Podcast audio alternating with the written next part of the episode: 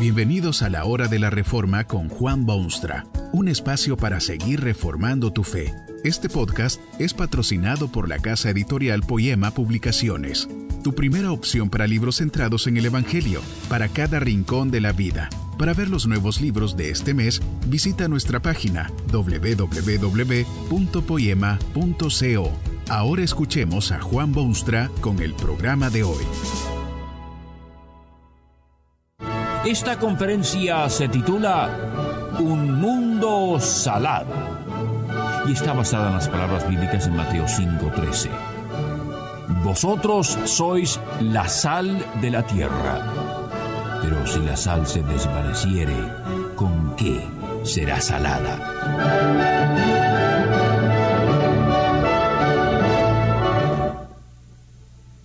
Hoy se sabe que la sal puede ser cosa muy mala para el cuerpo humano. Dicen que afecta adversamente la presión arterial de quienes sufren de ese mal. Se aconseja entre los expertos dietéticos utilizar la menor cantidad posible de sal. Hasta se han inventado sustitutos para que la pobre gente adicta a la sal no tengan peligro en sus vidas. La sal puede ser cosa muy mala para el ser humano. Y allí está el Hijo de Dios que dice a sus seguidores que ellos son la sal de la tierra.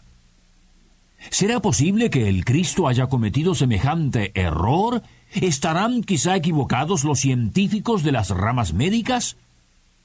Usted sabe que la sal es un elemento indispensable del arte culinario. Si le falta sal a la comida, usted se le quejará a su esposa o se le quejará al chef o al mozo que le ha servido tan insulso plato. Difícil sería hallar un restaurante decente que no tenga un salero en cada mesa.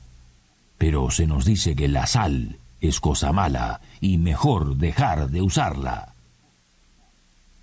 ¿Qué quiso decir el Cristo cuando habló de los suyos como si fuesen la sal de la tierra? La sal es importante en la vida humana. Uno de los conflictos más serios del Nuevo Mundo, por ejemplo, fue la protección de las minas de sal en la zona del Caribe. Los holandeses, que son pescadores magistrales del universo, tenían necesidad urgente de más y más sal para su vigorosa industria pesquera. El pescado se echaba a perder a menos que fuese salado. Aunque la sal tenga varias características de importancia, como por ejemplo su blancura, su sabor inimitable, sus virtudes curativas, probablemente no son esas características las que el Señor quiso acentuar. Uno de los usos más comunes de la sal en aquellos tiempos y culturas era el curar las heridas del cuerpo.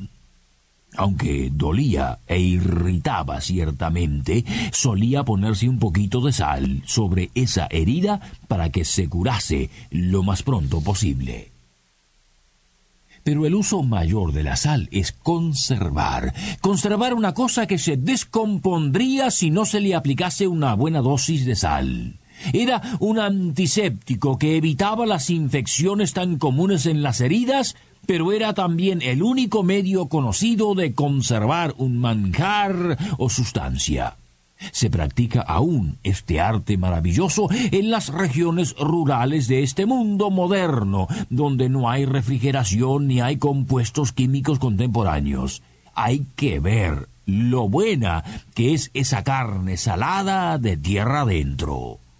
Es esta virtud singular de la sal lo que el Señor Jesucristo quiere enseñar cuando declara que sus seguidores son la sal de la tierra. Usted sabe que vive en un mundo de rápido deterioro.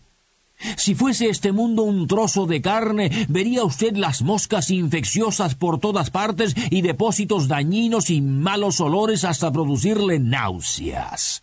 No es necesario elaborar una descripción completa y vívida del deterioro del mundo en que usted vive. Basta leer las noticias o percatarse de lo que ocurre en el escenario humano. Y es de ese mundo que los seguidores de Cristo son la sal el elemento que evita un mayor deterioro y la putrefacción total y definitiva. Puede considerarse esta acción de la sal como algo negativo, algo que prohíbe o impide. Pero note usted lo que impide. El que el mundo continúe en su rápido descenso a la descomposición total. Esto es plenamente evidente en varios casos. Observe usted la vida actual, por ejemplo. Supóngase una reunión o tertulia amable entre semi-brutales parroquianos. Los chistes que allí circulan no ennoblecen a la raza humana, harían sonrojar a las damas y paralizarían la circulación de la gente decente. De pronto entra a aquel recinto un hombre que es inmediatamente reconocido como creyente en el Señor Jesucristo. Automáticamente cesan los dichos chistes y se acallan las voces rudas y hasta se limpia un poquito el lenguaje. Fíjese usted si no es eso ser sal de la tierra. Pero es mejor observar lo que dice la Biblia misma sobre este hecho incontrovertible.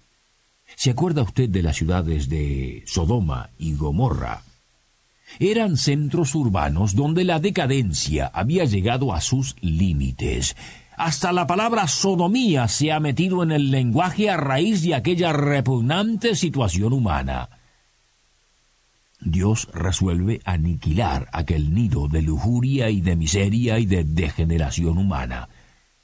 Pero antes de proceder a la destrucción, Dios tiene una conversación con su representante Abraham.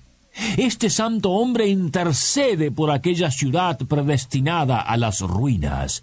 Habla con Dios y le recuerda que quizá hay en la ciudad unos cincuenta creyentes o justos. En tal caso, dice Dios, no procederá a su destrucción. Pero, insiste el intercesor, Quizá hay allí solamente cuarenta y cinco o cuarenta. Y también en ese caso se abstendría Dios de aplicar sus severos castigos sobre aquella generación degenerada. Abraham sugiere al fin que tal vez vivían allí nada más que diez personas justas. Y aún en ese caso asegura Dios que no destruiría la ciudad por amor de esos diez. Lo lamentable es que no habían allí ni siquiera diez creyentes fieles que se merecían la protección divina, y las ciudades fueron destruidas por fuego y azufre. Este suceso tan vívido de las escrituras le dice a usted dos cosas importantísimas. La primera es que Dios es infinitamente misericordioso y tiene paciencia y desea demostrar su bondad siempre que haya oportunidad. Y la segunda es la importante en este caso.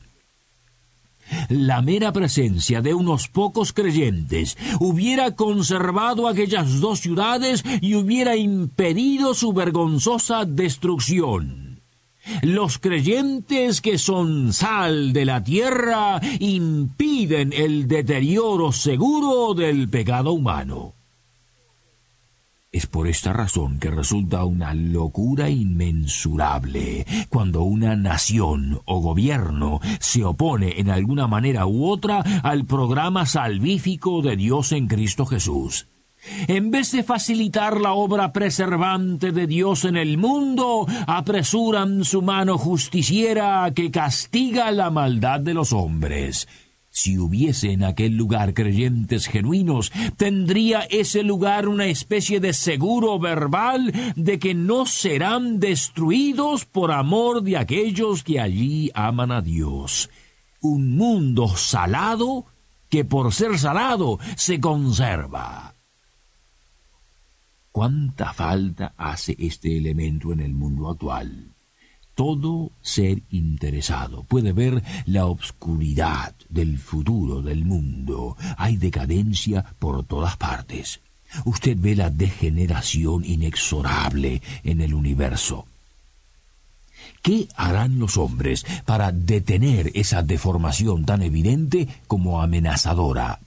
Se hacen planes muy promisorios de educación masiva, de control de crimen, de saneamiento de barriadas, de legislación social avanzada y de medidas de fuerza de todo tipo.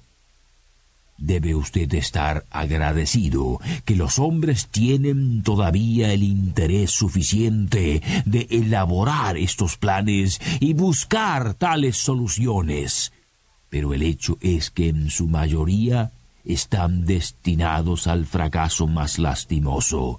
Lo que se necesita es un poco de sal que cure las heridas e irrite las llagas y conserve lo poco bueno que queda. Fue por eso que Jesucristo añadió una frase muy interesante a sus declaraciones. Dijo que si la sal pierde su sabor, sus poderes, sus virtudes inherentes, de nada sirve sino para ser pisoteada por los pies de los hombres. Usted sabe que la sal puede ser neutralizada con sustancias foráneas, calcificaciones y procesos químicos adversos a su naturaleza. Sal que ha perdido sus atributos de sal. ¿No eran así acaso algunos fariseos y escribas de los tiempos de Cristo que habían negado el poder curativo de Dios con sus vidas miserables? ¿No ocurre exactamente lo mismo con aquellos que en su mundo hoy pretenden una fe en Jesucristo, pero no pasa de ser mera palabrería? ¿Qué influencia para bien pueden ejercer? Absolutamente impotente y negativa. Usted sabe que estos rezagos de la sal terminarán en mal lugar y poco bien pueden hacer a la sociedad, a sus contemporáneos y a sí mismos no pueden ya ser restaurados a lo que eran. Se ha pasado el momento de su oportunidad maravillosa. Han quedado sin esperanza y sin puerta abierta. Solo serán pisoteados por los hombres en su paso hacia la eternidad.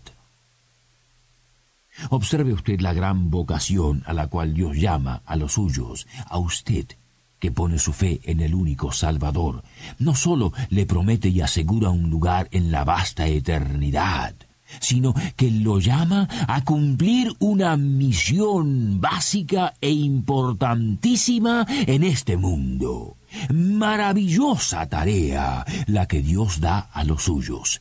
Salar su mundo, conservarlo, impedir que desaparezca.